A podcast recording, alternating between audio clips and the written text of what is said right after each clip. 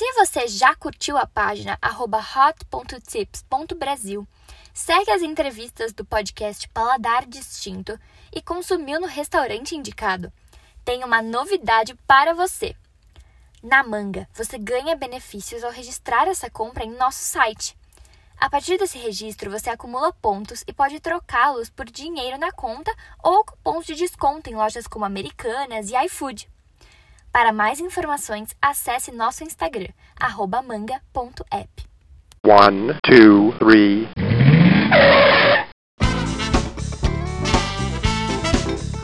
Bem-vindo, bem-vindo ao Paladar Distinto, seu podcast de gastronomia. E a conversa de hoje é com José Alexandre, do Café Forquilha do Rio. Bem-vindo, Alexandre, tudo bem? Olá, Gabriel, tudo jóia, rapaz? Tudo bem, obrigado aí, viu, pela participação, pelo aceite aí do nosso podcast. Muito obrigado. Ah, ok, isso, é um prazer estar aqui falando com você. Hoje aqui é Vamos fazer esse bate-papo bem legal e trocar bastante informações e levar né, para os ouvintes aí e esclarecer para ele algumas curiosidades no processo aqui de colheita e pós-colheita dentro do sítio de produções de cafés especiais. Muito legal. E pessoal, para quem não sabe, é, o Café Forqueira do Rio, né, assim, é um dos cafés mais premiados do Brasil. Até se puder falar um pouquinho, né, Alexandre, até recentemente agora teve uma conquista super importante, né? Conta um pouquinho das principais premiações que vocês já tiveram. Gabriel, é o seguinte, o sítio aqui ele é bastante premiado, né? Um dos mais premiados do Brasil, né? Na, nessa década, na última década, a partir de 2010, nós tivemos um, uns desafios, né? Com o preço em anos anteriores e começamos a buscar é, inovação para tentar buscar qualidade e obtivemos excelentes resultados. É, a partir de 2002, nós começamos a aparecer em concurso de qualidade no estado de Minas Gerais é, e destacamos bastante. Fomos campeões, né? Durante de 2012 para cá, nós conquistamos cinco títulos estaduais e conquistamos cinco títulos a nível nacional, é, sendo três títulos nacional pela BIC, inclusive o resultado é do 2020, ficamos sabendo a semana passada, o café está no leilão, né? Está aí no leilão da BIC, e tivemos duas premiações também na Semana Internacional do Café, o Coffee of the Year. Então, a gente fez o, tivemos aí o quinto título nacional e com muita vontade de aprender mais, alegria de ter conquistado o resultado, mas com a disponibilidade, com a mente, com o espírito preparado para um trabalho de melhoria na qualidade dos cafés, é, não só da nossa região do Caparaó, e a gente poder estar tá levando isso Brasil afora e podendo estar tá servindo para os consumidores um produto de altíssima qualidade. Nossa, que demais, Alessandro. Parabéns, viu? Poxa, que bacana, né? Que você falou, já ganhou diversos da BIC, o o prêmio aí do ano, né? Nossa, muito, muito legal, parabéns.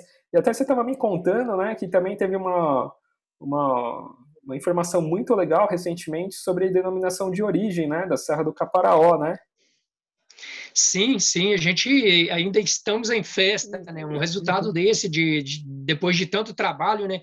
De tanta luta aqui, de, de, um projeto, de um sonho, né, de conquistar uma denominação de origem né, controlada dos cafés da nossa região do Caparaó. O, e tivemos agora essa semana chancelado né, pelo INPI, é, Caparaó é denominação de origem, a terceira do Brasil e é a primeira né, conquistada direta é, ir sem passar por indicação de procedência e por identificação geográfica, já conseguimos conquistar logo o título maior, né, que é, determinação, é denominação de origem controlada. Os produtores aqui, todos os parceiros aqui estão em festa nesse momento Nossa. com essa conquista né, do Sim. Caparaó. Que bacana. E, pessoal, para quem não sabe, né, a Serra do Caparaó, né, Alexandre, fica, fica entre Minas e o Espírito Santo, né? Isso, Gabriel. Olha só, o, o Caparaó, né, são 16 municípios e tem são 11 do Espírito Santo e são cinco do lado do Mineiro, é, que compõem né, essa área do, do Caparaó. Então, é muito legal. A Serra do Caparaó aqui é bem abrangente. Inclusive, o sítio por aquele do Rio, né, da nossa família Lacerda daqui, a gente tem uma parte que está no Espírito Santo e a outra parte em Minas Gerais. São, faz divisa, tá ligado, mas um está numa parte no estado e a outra parte em outro estado. Que bacana. E quanto tempo já tem? Você é a terceira geração? É, olha só, isso. Meu pai, ele nasceu aqui no sítio, né? O seu Onofre, né? Uma figurinha conhecida aí do mundo do café especial, de produtor de dedicado, né? É, ele, ele trabalhava com o pai dele, com meu avô, né? E passou isso, né, para gente. Que e legal. nós estamos passando para os filhos. Hoje, nossos filhos aqui, os irmãos, os sobrinhos, tá todo mundo enganjado aqui dentro do sítio na busca de estar tá produzindo os cafés, cafés de qualidade e estar tá melhorando. Que legal. E quais tipos de, de cafés vocês plantam, assim, as variedades, Alessandro? Olha só, aqui somente né, o café arábica, né, a gente está numa altitude mínima aqui do, do sítio, as lavouras começam a 1.100 metros de altitude e vão até 1.422 a última planta. É uma boa altitude. E nós temos aqui algumas variedades. A principal é o catuai vermelho, né, bem 44, bem tradicional, Brasil afora. E nós temos uma outra variedade, que é o caparaó amarelo, que surgiu de uma mutação de café aqui dentro da nossa região. E ah, hoje a gente planta legal. bastante, estamos fazendo um estudo né, com esse café, inclusive com a, o pessoal aí de São Paulo, né, fazendo esse estudo para a gente estar tá registrando essa variedade, se Deus quiser, é, já começamos a colher frutos, estão fazendo teste, e dentro de cinco anos a gente tem essa variedade de uhum. caparaú amarelo registrado como surgindo aqui dentro do caparaú. Que legal. E para fazer café especial, José Alexandre, assim, é só de café arábica, né? Não, não. O canefro, o conilon também consegue. Cons também, cons ah, também consegue? conseguem. Eu não tenho assim, muito conhecimento de como trabalhar o conilon, mas eu conheço, tenho amigos né, do, de, de produção de café em outras áreas que produzem conilon e produzem excelentes cafés. Cafés também. É que, na verdade, um pouco da diferença, acho que do arábica pro conilon, né, pro canéfora, é que o conilon ele, ele tem um pouco mais, ele é mais um pouco, é mais amargo, né? Ele tem mais cafeína, né? Tudo, né? Isso acaba que a concentração de cafeína, no caso, acaba te dando, né? Às vezes no primeiro instante que você coloca na boca, te dá um pouco de resistência, né? resistência né? Isso. Mas com certeza produz excelente café. O pessoal do Canefra, né? Dos Conilons aí estão dando show Brasil afora. Que legal. O pessoal produzindo cafezões aí. Ah, tá. E depois também existe muito blend, então, né? Pode se juntar tanto né, o arábica, né, a maioria, né, acho que faz essa combinação também, pode ser feito. É, para levar para um campeonato também pode ser feito essa combinação, né, acho que de, de arábica com canéfora também ou não? Tem que ser uma variedade só? Olha só, no tradicional existe muito essa, esses Combinação. blends, né? Sim, sim. Hum, é, nessas combinações. No especial, eu não vi relato disso ainda não, Gabriel. Pode, de repente, algum barista, algum torrefação tentar esse desafio aí de dentro do especial colocar alguma coisa bem legal, mas eu não tenho conhecimento ainda desses testes, beleza? Entendi, não, perfeito. E para ser considerado café especial, ele tem que estar a partir de uma pontuação, é a partir de, de qual pontuação e quais características assim? Conta um pouquinho para os nossos ouvintes, que acho que existe muito essa dúvida, né? Como que como aquele é, quais os, as características que esse café tem que ter, né? E, e para tal pontuação, o que, que é avaliado? Olha só, nós podemos dividir né, o, o cafés em, em várias classes, né, classificar ele de várias formas. E tem sim por pontuação, né? Se você pegar um café com 70 pontos abaixo, você está pegando um café dura riado, rio, e aí vai até quando chega de 70 a 75, você pega um café bebida dura, que é, que é uma classificação pela Sky. E de 76 a 80, você já pega um café apenas mole, que é um café que não tem defeito, mas é um café que tem alguma distringência, né, por café verdes, assim. E acima de 80 pontos, aí já entra né, na classificação de cafés especiais, especiais. que é o ah, café tá. bebida mole. Isso, a partir de 80 pontos. Inclusive, na nossa denominação de origens, é, controlada do Caparaó, os cafés, para conseguir o selo, para ser comercializado com a origem Caparaó, necessariamente tem que ter uma classificação acima de 80 pontos. E tem aí a classificação de 85 pontos acima, né, cafés estritamente mole, aí a gente já começa a falar em cafés é, diferenciados, cafés com aromas, com sabores Sabores. diferenciados. Ah, tá. E essa parte de mole e dura, é, quer dizer que é essa parte de, da distringência, assim, na boca, um pouco, é um pouco disso? É, é, o, é, o, termo, é o termo, né, que, que eles dão, né? Isso, é, são termos técnicos usados, né, e vamos supor, um café bebida dura, de repente um café que tinha um potencial para estar tá lá no especial, mas foi colhido verde, é, um café só meio maduro, não pegaram uma cereja bem madurinha, então, acaba esse café dando uma tristingência. Quando você pega uma, uma goiaba verde, morde, um caqui que não está maduro, aperta. Assim também o café faz a mesma coisa. Porque a fruta ela deve estar tá madura, né? Se você pegar uma fruta sem ela estar tá madura, normalmente a distringência vai acontecer. Isso o café é penalizado e acaba caindo nessa parte de duro de pontuação, né? Muito legal. Isso. Explica um pouquinho, acho que essa é uma parte bem, bem legal, assim, a parte da, da colheita e, e pós-colheita, assim, se você puder explicar um pouquinho para os ouvintes, assim, como que funciona, assim, essas variáveis, um pouquinho da, da colheita, assim, como que funciona? É, olha só, eu falo assim, num, globalizar mesmo a questão de como fazer um café especial. Você precisa de ter alguma coisa, é, duas coisas essenciais. É, altitude ajuda muito e atitude é altitude e atitude.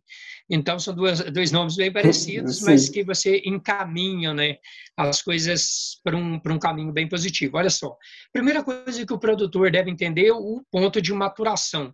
Se você tem uma lavoura bem cuidada, bem nutrida, o, o pé de café ele está saudável, então aí o produtor, como é, saber a hora de fazer a colheita? você tem que estar tá visitando a lavoura, estar tá no meio da lavoura sempre e olhar o ponto de maturação é, para colher. Essencial, né? Não é, é, essencial, essencial, né? Porque se tirar um pouquinho antes, é o que você falou, café ainda está verde, né? E também se passar um Isso. pouco, também dá, não fica legal. Tem que saber a hora certinha, né? Com certeza, chegou para colher na hora certa e vai colher. Uma das coisas que tem é, aparelhos, você pode medir o blitz, que é a doçura do café.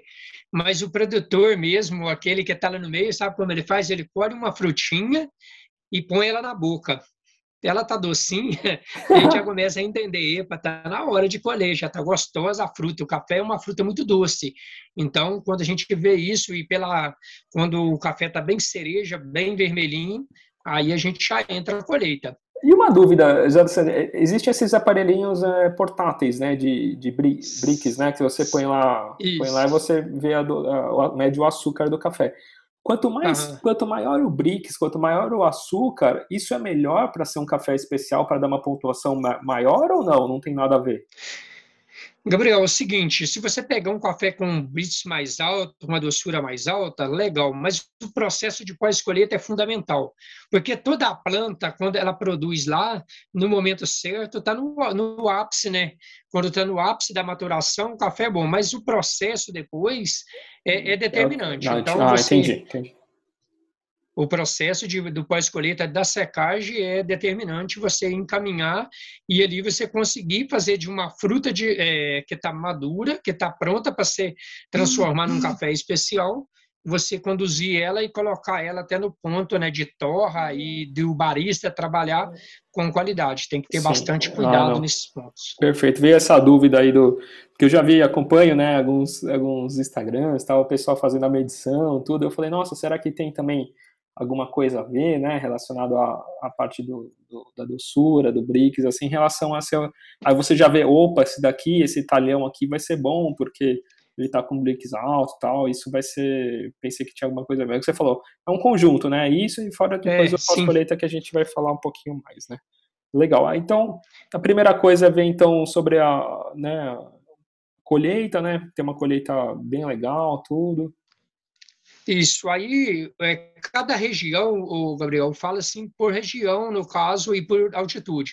Falando aqui do, do nosso dia a dia, da nossa realidade. É o seguinte, aqui no sítio, a gente colhe o café e a gente pega e deixa esse café na lavoura é, por três dias, aqui na sacaria plástica, no meio da lavoura, para a gente levar para o processo de, de, de, descascamento. Aí a gente faz, a gente descasca aqui a maioria dos nossos cafés, são descascados.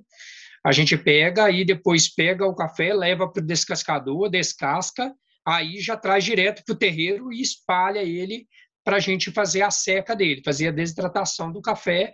Aí, na sequência, você não deve ficar interrompendo essa secagem do café. Tem que ser feito contínuo e o café colocado no terreiro, ele deve ser removido no mínimo 10 vezes por dia para ele secar bem uniforme e você depois não ter um café depois da torra, um café todo manchado, um café com defeitos. Você fala que tem, tem que ficar movendo ele, né? Ficar Isso. assim, virando o café, né? Durante Isso. o dia, né? Ah, entendi. É, de meia e meia hora, hora. dependendo do sol, de 40 minutos a uma hora, você está removendo ele. Entendi. Ah, e aí o que você falou, isso acho que é uma informação legal, né? Existe algumas. É, lógico, depende do tipo da, da, fazenda e tudo mais, mas tem duas, tem dois processos, né? Ou tem um processo que você, que você falou, você, no caso, você deixa por três dias a, na, na, depois que colhe, né, perto ali do no saco e tal, na sacaria, e aí depois você leva pro, pro terreiro. Mas também, e aí você descasca, né, na realidade tem o um passo antes que você descasca. E tem duas formas, né, Isso. ou você tem a cereja descascada, né, que eles chamam, né, que é esse processo, ou tem a cereja normal, que você não você não faz o processo de, de descasque, né? Você só, você só lava isso? Seria nesse sentido? E, isso tem, aí são cereja descascada, esse que você leva para o descascador e retira a casca dele, ou cereja natural, que você leva para o terreiro direto e vai fazer a secagem.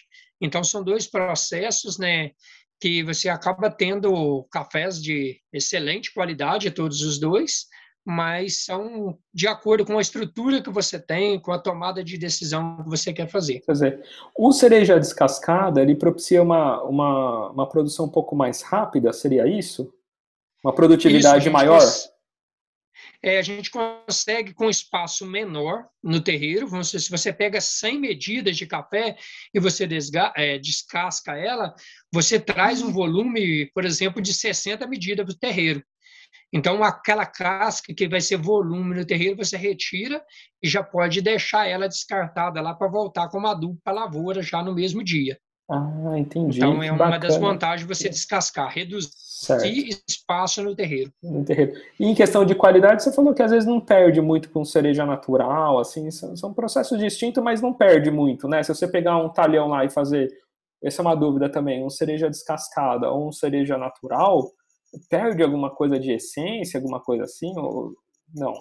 A qualidade dá um, não, dá, não, não, não, perde, perde, Não perde, não. Não, né? alguns clientes, algumas pessoas podem até falar, eu prefiro natural, outro eu prefiro descascado. Vai muito de cada um, né? Que, do gosto das pessoas, mas na qualidade, na qualidade geral, não, não, tem, não, não, perde, não, não perde. Não perde muito. Não. E o legal também falar, né, Alexandre, que você também tem, aí tem um parte de terreiro suspenso também, né? A maioria, quando você quer fazer um café um pouco um microlote, alguma coisa mais especial, você dá a opção para você preferir é, tem assim prioridade para fazer em terreiro suspenso, suspenso ou não?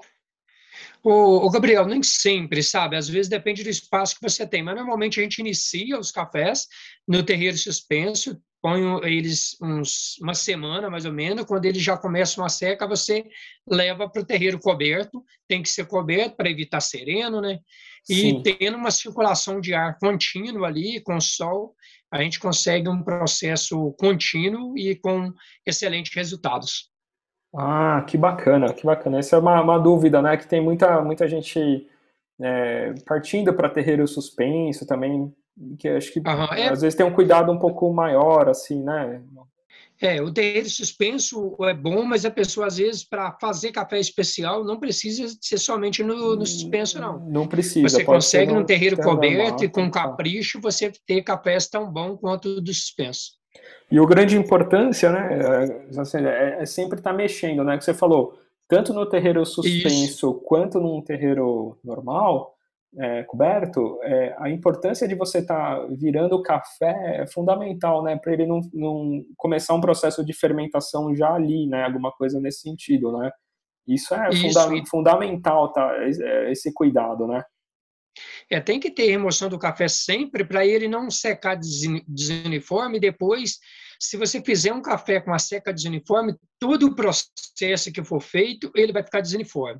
Você vai fazer a torra, ele vai ficar com café de uma cor, de outra, porque um está com mais água, o outro com menos água.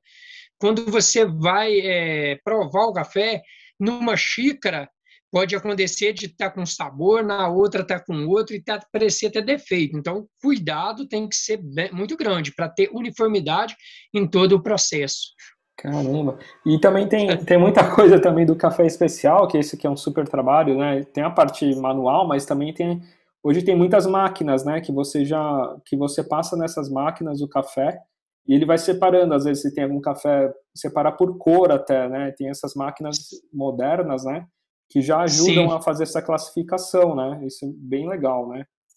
É, facilitou muito, né? Tem máquinas, às vezes, é, aqui na nossa região a gente era bem carente, né, com esses equipamentos, mas hoje já temos já acesso bem fácil, né, Sim. com esse equipamento, né, bem à disposição aqui dos produtores, já está facilitando muito a vida dos produtores aqui do Caparal.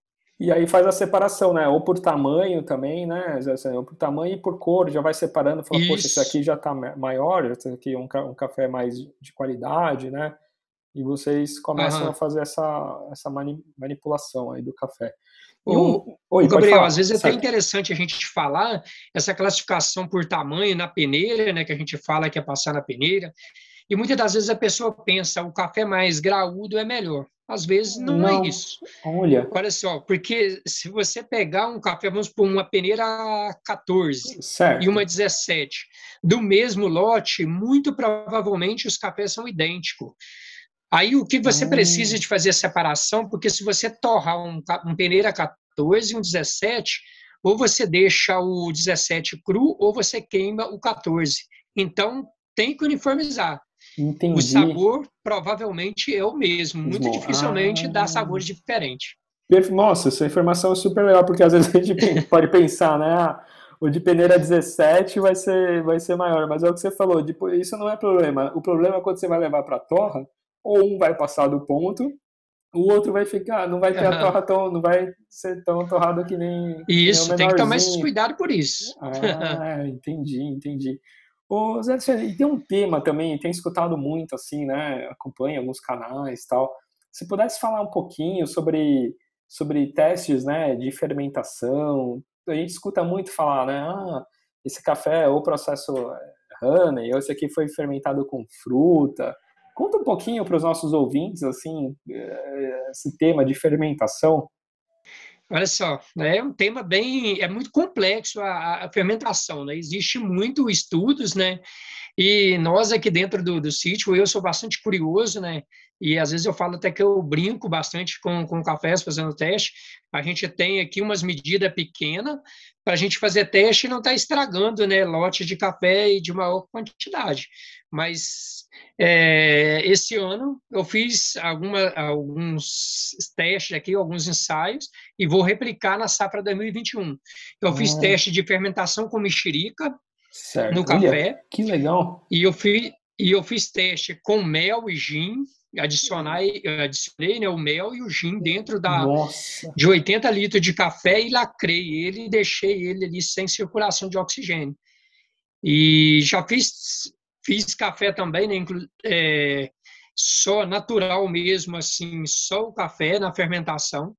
É, e ficou excelente os cafés. Se cada, é, cada bomba que você abre ali de café e seca é, te mostra alguma coisa né, diferente. Sim, eu sim. gostaria até de falar um pouco de um café que eu fiz esse ano. Claro. E depois, se você quiser, eu posso até falar do parceiro que está levando claro. ele. Sim, sim, é, conta pra gente. Lá de Porto Alegre. Um café que eu fiz, ele ficou muito legal. Um café, ele deu um gosto de graviola, cara. Graviola? Ficou um café muito bruto. Nossa. Graviola. Uma fruta branca, uma fruta muito gostosa. Quando a gente colocou ele na, na xícara, que eu cheirei ele, eu peguei e pensei, puxa, deu defeito. Mas aí seguimos a prova né, do, do, dos cafés, na mesa tinha mais cafés, né? E rolando, aí daí a pouco eu voltei no café, hum. tomei ele de novo, pensei, isso não é defeito, tem alguma coisa muito diferente, vai tá legal. E eu comecei a aí voltando no café, aí o café vai esfriando e vai te apresentando, né? Se ele tiver sei, defeito, sei daí a pouco você rejeita ele mesmo. Aí chegou no final, aí tava eu e o Graciano, né, que é o, o meu cunhado aqui, a gente estava na mesa conversando. Falou, o café é bom, é bruto mesmo. E o café com sabor de graviola, muito intenso, muito legal. Um café excelente. Então, agora o desafio é replicar esse café na safra 2021, que é é o objetivo. Que demais, que demais. Desses dos E esse do gin também ficou legal? Esse do gin com mel também, assim, ficou bacana? Sim, ficou, ficou legal. Ficou um café apresentando é, teor até alcoólico. É, então, eu nunca tinha escutado. Amarelas. Eu nunca tinha escutado é, assim com bebida alcoólica, assim, ou, ou com cachaça, assim. Já teve algum teste com cachaça? Sim, também? tem. Tem produtores aqui de vez em quando jogam é. cachaça, até leite, no caso, no, no meio, jabuticaba. São Caramba, diversas. São diversos tipos, produtores né? aqui. Nossa, é uma alquimia, assim, né? Eu vejo que cada dia, com pessoas que eu falo, assim, fermentação é um negócio incrível, né? É fermentação na cerveja, é fermentação no pão, é fermentação no vinho, é fermentação em cada coisa, assim. Eu vou falar semana que vem sobre uma bebida chamada kombucha, né? Que é a base de de chá e também tem as leveduras tal.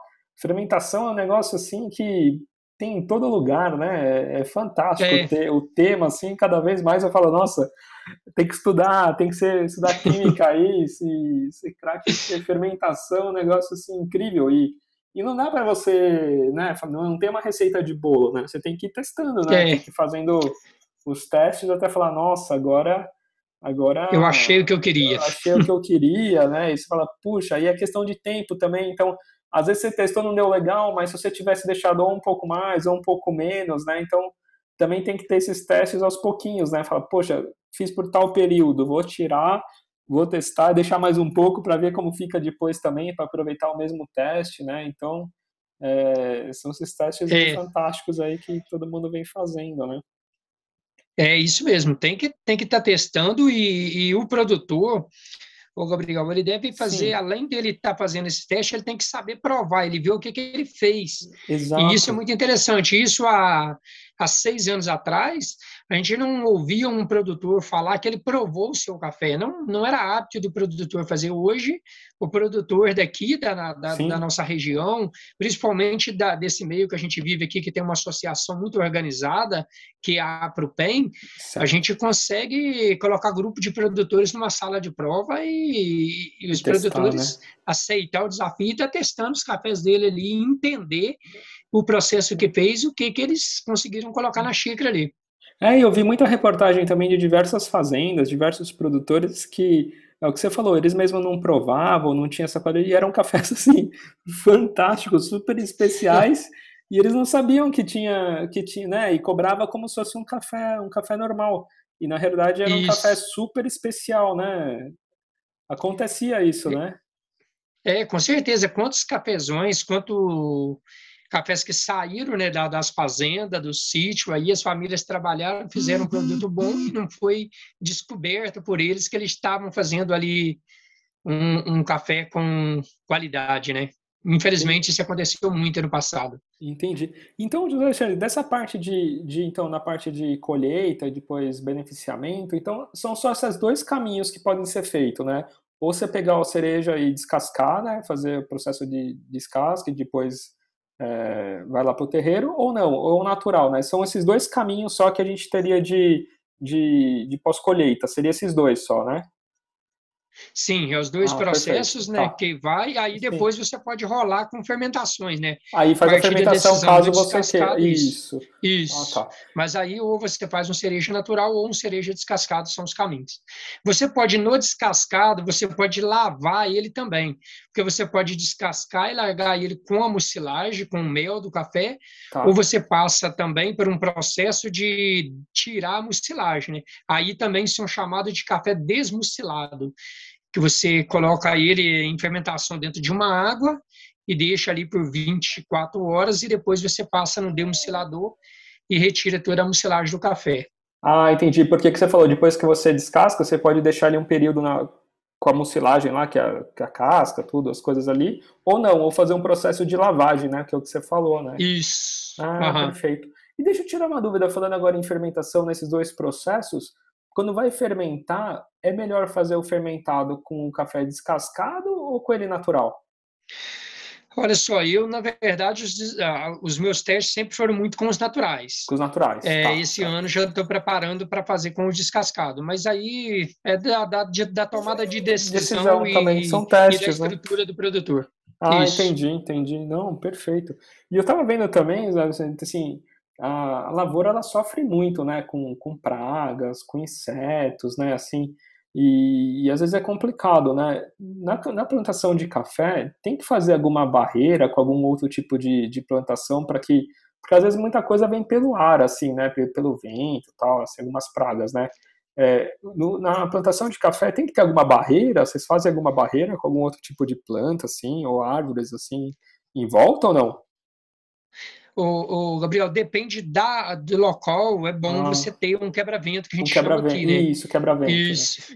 Né? É, porque aqui nós estamos numa região muito alta e muito fria, então existem né, doenças que circulam através do vento né, e danificam muito. Então, uma barreira, né, você planta abacate, bananeira, e no entorno da lavoura talvez até uma carreira de eucalipto para subir bem, quebrar bem o vento, é sempre interessante. Ou também até colocar o que você falou, alguma plantação no entorno, para que se pega alguma praga, não pega, primeiro pega nessa plantação, você vai vindo por ali, né, se pegou, para depois chegar no café. Também tem, tem esse, esse detalhe, assim, também, né? Uhum. Muitas, muitas essas vezes, barreiras. Essas barreiras, né, que você faz com outro tipo de plantação, porque se pegar algum fungo, alguma coisa assim, você já consegue saber pelo, pelo entorno, né, antes, antes de chegar no, no cafezal, né?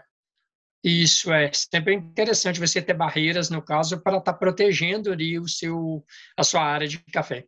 Nossa, que legal. E eu vi também, né, que você falou, a altitude interfere muito, é muito legal aí pela, pela qualidade, né, tudo, assim, e o solo, né, às vezes tem uns solos vulcânicos, né, dizem que é, são bacanas, né, é, tem muita região ali de Minas que tem solo vulcânico, né? Não sei se o solo de vocês também são, são vulcânicos também, dizem que é muito legal também esse tipo de solo, mas também pelo, pela parte do, do sol é, que pega no talhão, assim, eu vi que tem algumas fazendas que já faz até a marcação, ó, esse talhão aqui, ele pega o sol pela manhã, e aí dá um, um certo tipo de qualidade também. Isso interfere também um pouco na qualidade do café, é, o sentido que o sol bate no, no cafezal?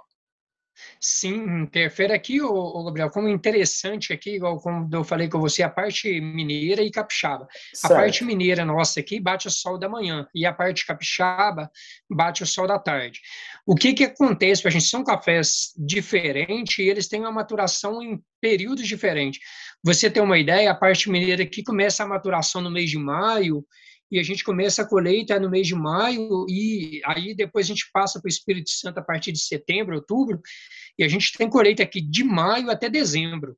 Então, isso muito pela posição que o sol bate, dá um atraso ou não, né, nas ah, lavouras, certo. e dão cafés né, com sabores diferentes, mas Olha. no final a gente consegue fazer qualidade, tanto no sol nascente quanto no sol poente. Nossa, tem todo esse detalhe também que tem que, né, tem. o sentido, o sentido para às vezes maquinário, né, eu vi, e às vezes se tem muito assim, é muito íngreme, né? Tem que também tem todo um trabalho. Puxa, aqui não vai dar para passar tal equipamento, ou é mais colheita manual, né? Tem todo esse é. esse estudo do, do layout assim, né, da, do plantio mesmo. É, é, muito, é super importante, né, saber é, fazer esse layout bacana assim para É, com certeza. E, Gabriel, a nossa região aqui do Caparaó, principalmente aqui dentro do sítio Forquilha, aqui é 100% manual mesmo. A gente usa uma colheitadeirazinha semi-mecanizada, mas na mão mesmo, e, e, a família trabalhando, não tem Nossa, como mecanizar exato. aqui, né? É muito. Sim. O terreno não permite. Ah, muito. Tem também, eu vi que tem, existe uma, uma, uma ferramenta, assim, um equipamento, né? Chama mãozinha, né? Que parece que balança assim. Isso. é muito interessante, né? Que às vezes Ela é vai alta, por assim, vibração. Vai né? por vibração, uhum. né? E vai, vai caindo, assim, tudo, né? Puxa, muito, muito legal. E uma dúvida, Alessandro, depois que você planta o pé, assim, do, do café, é, tem um prazo, assim, ah, ele dura 5 anos, 10 anos, depois eu tenho que plantar novamente, ou não, ele vai, sempre vai ter essa colheita, como que funciona?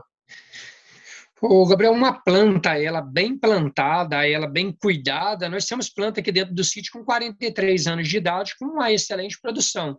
Nossa, e, que mas legal. nós já tivemos lavoura que com 15 anos nós tivemos que arrancar, entendeu? É como o ser humano mesmo, né? Às vezes o organismo, no caso ali, talvez os tratos culturais, as coisas que foram feitas, é, não foram favoráveis para aquele determinada variedade ou determinado terreno. Né? Então, por isso a importância de você estar tá fazendo análise de solo, é, entender o que a lavoura está precisando. Como você faz um exame de sangue para você saber como está seu organismo, a gente faz uma análise para ver como a terra está para fazer o tratamento para a lavoura. Ah, que bacana. É, essa era uma dúvida, assim. Eu falei, poxa, não sei, né, assim, se com o tempo, quanto que, que dura, se tem que depois trocar, ou fazer um outro tipo de plantação para deixar o solo mais nutritivo e depois retoma com, com, Mas não, né? Depende, depende muito. Você falou, tem, tem, tem, plantas, tem plantas que estão 40 anos, assim, né? Então super, é, super, produ e super produtivas. Existe alguma técnica? Eu estava fazendo a entrevista com, com o Sr. Emir sobre cacau, né? Fazenda lá de Linhares, lá, né? Existe alguma parte no cacau que eles conseguem fazer também como se fosse um, um enxerto de mudas, assim, né? No, depois que a planta está né, assim, a planta do café tá, tá ok, assim, existe algum enxerto que você possa fazer ou para ser mais produtivo, alguma coisa assim, não, ou não? É, olha só, no arábica eu acho que não tem registro disso não. No conilon tem, no, no canefra tem. No caso, esses enxertos. No, no Arábica não, não tem. Não tem. Ah, entendi, entendi. Ah, puxa, interessante, porque. E é o que você falou, né? Também, aí algumas mudas também você já vai também colhendo alguma coisa quando você também consegue saber que esse, esse talhão, isso aqui está mais produtivo e está mais forte também contra, contra pragas também. Vocês já vão também colhendo algumas mudas e, e já fazendo essa, essa distinção, né? Isso também é super importante, né? Sim, com certeza. E o Brasil, no caso, ele tem, tem uma escola muito grande de pesquisa, desenvolvimento de variedades, então a gente tem muitas opções. E o acompanhamento técnico na lavoura de café, dentro de uma propriedade, para você conseguir gerir bem o negócio, você tem que estar tá acompanhando essas informações, né? Sempre estar tá conversando com o técnico e você está pesquisando aí variedades para determinada altitude, para determinadas temperaturas, entender quais são as mais produtivas, mais resistentes, qual proporciona assim melhor qualidade. Aí você vai tomando a sua decisão de acordo com o caminho que você quer tomar. Ah, entendi. Poxa, que legal. E no caso de vocês, vocês assim vendem o café em sacas assim para as cafeterias ou para os né, para aí para o Brasil afora, ou vocês também já vendem também ele, ele torrado também ou não? Você sempre vende ele Sim. sem. Ah, tem as duas formas. É, a maioria dos cafés nossos a gente vende cru, né, ou verde, chamado assim, para o mercado. A gente tem parceiros, né, que leva para fora do Brasil, para Japão, Portugal, Inglaterra, é, Austrália. A gente já tem parceiro que exporta os nossos cafés. E a tá. gente tem aqui diversas cafeterias Brasil afora, e torrefações, né, que compram café aqui do sítio e trabalha com a sua marca e com a origem do sítio aqui da região. Ah, e nós entendi. temos também aqui o, o Café Forquilha do Rio, né, que a gente torra dentro do sítio, certo. e a gente faz né, o café torrado aqui, e a gente vende para os consumidores de todo o Brasil, né, que compram e pedem, a gente envia pelos correios. Oh, que bacana, que bacana. Nossa, muito, muito legal, assim, um dia para a gente conversar bastante. Tem alguma curiosidade, Alessandro, que você queira comentar sobre o café, que a gente acabou não comentando, que você acha interessante? ou falar de alguma, algum processo também que você faz, ou que você, você tem, tem feito recentemente? É, olha só, é só dizer o seguinte: o café ele é uma fruta e como uma fruta você deve colher ela madura e tratar com carinho. O café é um alimento e tem que ser cuidado, né, como tal. Tem que ser com, sempre com bastante higiene. E uma curiosidade, no caso até um, uma orientação para os consumidores Brasil afora é que todos pudessem comprar o café em grão. Infelizmente, Gabriel, às vezes as pessoas compram o café moído e às vezes não está comprando só café, compra outras misturas e isso prejudica talvez a saúde das pessoas. E se você comprar o café em grão e ter em casa um moedor que hoje custa em torno de 100, 150 reais, você garante que está comprando só café e está tomando só café ali na sua dieta, né? E não vai ter problema não. Então é uma das coisas que sempre eu falo com o pessoal, procurar comprar café em grão e ter aí na certeza de que está tomando só café. Poxa, isso é super legal, esse, esse ponto de, de torre, de como tomar. Esse, assim, eu, eu até estou aprendendo, assim, né? sempre, e acho que o brasileiro até tem por gosto de tomar um café mais forte, comprar um café, né, é, mais forte, ele acha que é, né, assim, de qualidade, né, e é totalmente ao contrário, né, e o que você falou, as é. indústrias hoje, o que, que elas fazem, né, quando vende um café super forte, super torrado, vai tudo no meio, né? Eles torram tudo, então não é só café que vai ali, né? Tem alguns, alguns gravetinhos, algumas coisas que vão, vão no meio ali, a gente acaba não, não sabendo, né? Assim, acaba pode, é. Pode ir um pouquinho de tudo. E também quando você torra muito café, você acaba perdendo toda toda a qualidade dele, tudo, você acaba, né, meio que tá, não é legal, né, assim. E, é, e, e, o café é totalmente... Você acaba tomando um café tingido, mas um café que não tem os atributos que deveria ter o café. Exato, não tem esses, sei lá, os, não sei se chama os óleos, assim, né, as essências. Isso, assim, as essências acaba, dos óleos, que eles se perdem. Eles se perdem, né, acaba sendo queimado, né, e, e ao contrário, né, e o café especial é engraçado, assim, porque é, aos pouquinhos eu também vou, vou aprendendo, vou tomando quando tem uma cafeteria, assim, bacana, tal, e que tem as opções de café especial, e quando você vê aquele café um pouco especial um pouco mais claro, você fala, até o pessoal brinca, né? Pô, isso aqui é um chafé e tal. Mas não é, é exatamente ao contrário, né? É ali que tá né, o gosto diferente, assim. Porque quando e, e, o tipo de torra, né?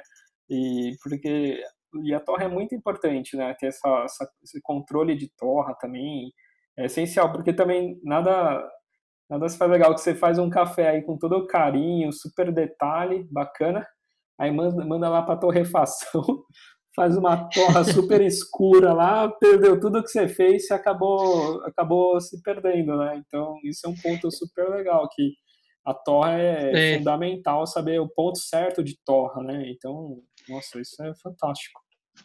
E é triste, às vezes, para o produtor, no caso, você faz um café e envia ele para o local, e às vezes você tem oportunidade né, de estar no local. Ah, ó, tá o café aqui do Zé Alexandre, vamos tomar, que você pega e café, joga na bota queimada, dá uma dor no coração do produtor. Fala, puxa vida, é esse café aqui. Aí não ficou legal. Aí fala, trabalhei lá e acaba aqui que quem está tomando não está tendo o melhor dentro da xícara. Puxa, é verdade, né? É o que você falou, o ponto de torra, né? O mestre de torra que faz o, o café é fundamental ele, ele, ele saber, né? E é o que você falou também, às vezes saber fazer a torra com, com o tamanho certo do, do grão, né? Para não ter grão pequeno ou grão grande, que isso vai também atrapalhar, isso. né? E, e a separação também do que vocês já fazem antes aí por cor, né? Para não ter cafezinho café verde no meio, aí, então toda essa separação é o trabalho que dá, né? E as pessoas falam, nossa, esse é. café é especial, é caro tudo, às vezes, e não sabe o trabalho que dá por trás, né? É super complexo, né? Depois você vai numa, é. numa fazenda e você conhece todo o processo, né?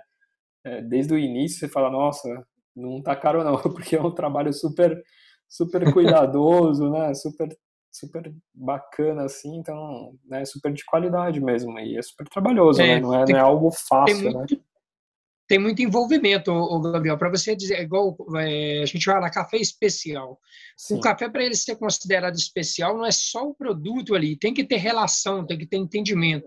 Com então, é, hoje, nós aqui do Sítio Furquilha do Rio, nós temos os parceiros que trabalham com o nosso Café Brasil e Mundo afora, a gente já conhece eles.